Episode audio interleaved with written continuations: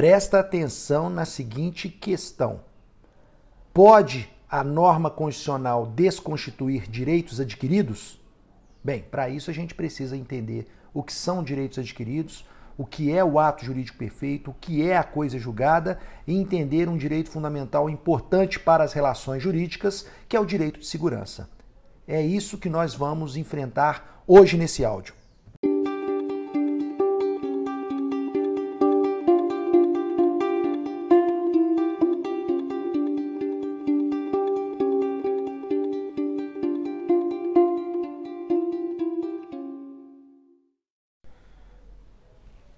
Oi, pessoal. A nossa mensagem de hoje é mais breve, é mais curta. Nós iremos falar sobre o direito à segurança. No artigo 5 caput, o direito à segurança está lá descrito como sendo inviolável, mas não significa que o direito da segurança ele não seja também um conjunto de garantias, uma, um arcabouço de garantias atrelados a essa ideia de direito à segurança. Então nós podemos pensar em segurança das relações jurídicas, nós podemos pensar em segurança do domicílio, como está lá no artigo 5 inciso 11, segurança das comunicações pessoais, segurança em matéria penal e processual penal. Então nós temos várias formas de pensar a segurança. Uma específica que nós veremos hoje é a ideia de segurança das relações jurídicas, que está expresso no artigo 5 inciso 36 da nossa Carta Magna. Então vamos a elas. Quando a gente fala em segurança das relações jurídicas, nós pensamos necessariamente em três institutos: direito adquirido, ato jurídico perfeito e coisa julgada. Isso porque o artigo 5 da Constituição Federal, o artigo 5 36, dispõe o seguinte: vou abrir aspas para fazer a leitura agora. A lei não prejudicará o direito adquirido, o ato jurídico perfeito e a coisa julgada. Bem, por essa simples dicção, nós podemos aqui ter um universo gigantesco de relações e conceitos que nós iremos até abordar alguns deles neste áudio. Mas vamos começar então pelo início, a ideia de direito de ato jurídico perfeito, como está exposto no artigo 5 inciso 36. Quando nós colocamos a ideia de ato jurídico perfeito, significa que esse ato jurídico é aquele que é praticado de forma regular, ou seja, ele é praticado de maneira adequada à lei vigente naquele momento específico, naquele tempo, naquele espaço. Então, se o ato ele foi praticado de acordo com a lei, eu tenho um ato jurídico perfeito. Por sua vez, quando nós tratamos do direito adquirido, o direito adquirido é aquele direito que ele é incorporado ao patrimônio, patrimônio jurídico da pessoa. Ou seja, é um direito que ele já pode ser exercido. Eventualmente, o sujeito, o indivíduo, ele ainda não exerceu, por razões múltiplas que nem interessa por quais, é, quais sejam estas razões. Mas significa que o direito já poderia ser exercido, mas ainda não foi exercido mas se ele já pode ser exercido, esse direito já é do indivíduo, ou seja, ele já está incorporado no patrimônio jurídico. Então, essa é a ideia de direito adquirido. Agora, o que nós temos ao lado do direito adquirido, mas de maneira antagônica, é a ideia de expectativa do direito. Expectativa do direito é diferente de direito adquirido. Direito adquirido é aquele direito já incorporado ao patrimônio jurídico da pessoa, direito que já pode ser exercido. Mas, quando eu falo expectativa de direito, significa que ainda não foram preenchidos os requisitos para o exercício do direito. O direito está ali à disposição, mas merece que se cumpra determinados pontos, determinadas regras que se faça determinados atos.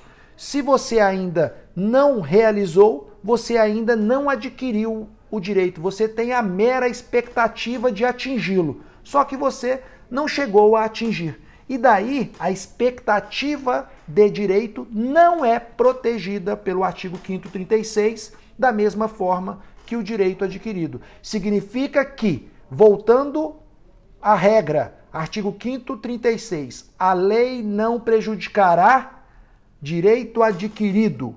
Sim, Agora, a lei poderá prejudicar expectativa de direito, porque a expectativa de direito é uma mera projeção que não tem proteção constitucional da mesma forma que o direito adquirido, a, o ato jurídico perfeito que nós vimos anteriormente e a coisa julgada.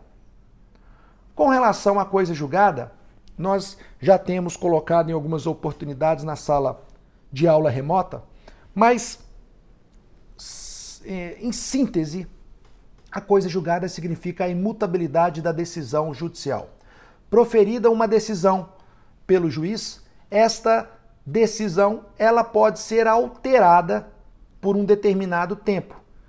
Você pode manejar, interpor recursos de modo que possa modificar aquela decisão caso você entenda que ela não atingiu os seus objetivos ou ela mesmo não, não, não está inadequada com base na legislação vigente. Então, a possibilidade ainda de mudar a Constituição significa que ela é mutável. Agora, a partir do momento em que se esgotou todas as possibilidades de recurso, eu não tenho condições de recorrer, porque, por exemplo, deixei os prazos recursais transcorrerem sem que interpusessem recursos respectivos. Ou eu utilizei todos os recursos possíveis e imagináveis e não tenho mais nenhum deles a meu dispor. Bem, a lei diz que diante dessa circunstância, a decisão ela vai passar, ela vai transitar, ela vai sair de um estado para um outro estado, ou seja, ela vai sair de uma forma que ela era ainda mutável para uma forma que ela vai se tornar imutável.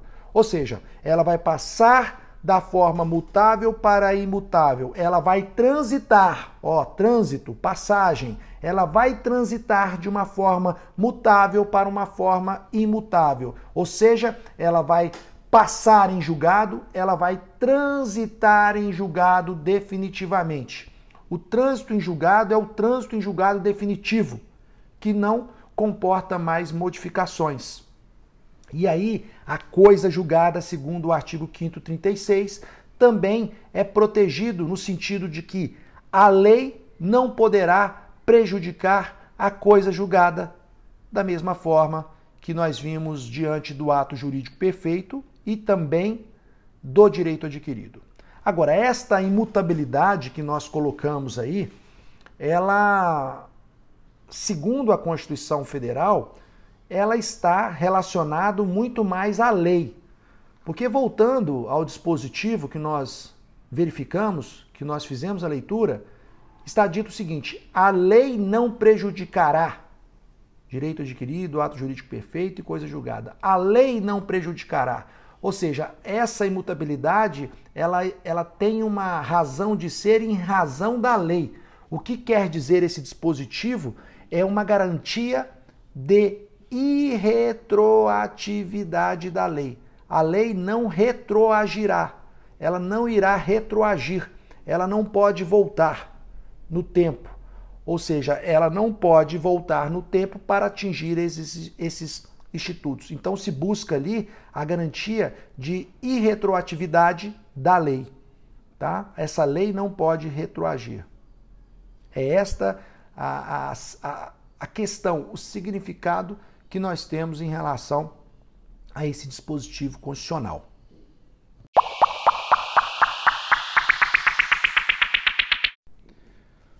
No começo do áudio, nós questionamos: pode a norma constitucional desconstituir direitos adquiridos?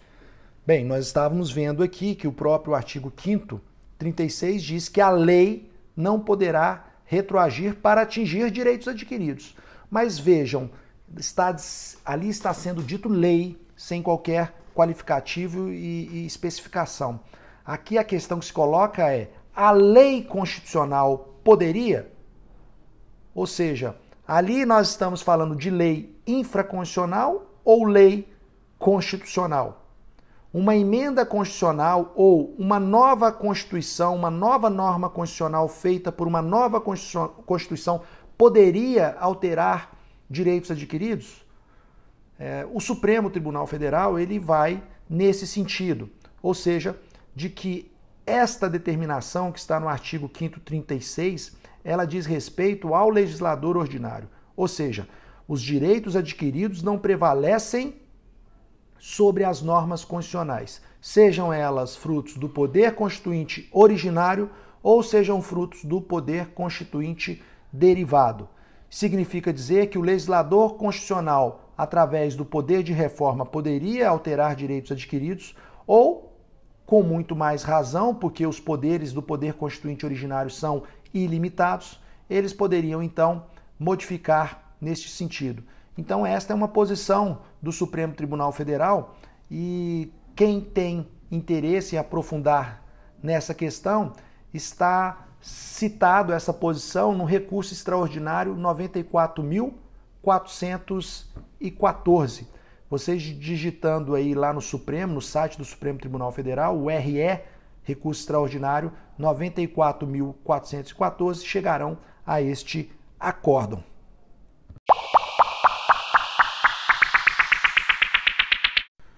Moçada, como eu disse, aula é, áudio curtinho, nós vamos enfrentar esses temas de uma maneira mais específica em sala de aula remota e é para lá que nós vamos tá bom? Forte abraço a vocês, câmbio e desligo e até a próxima.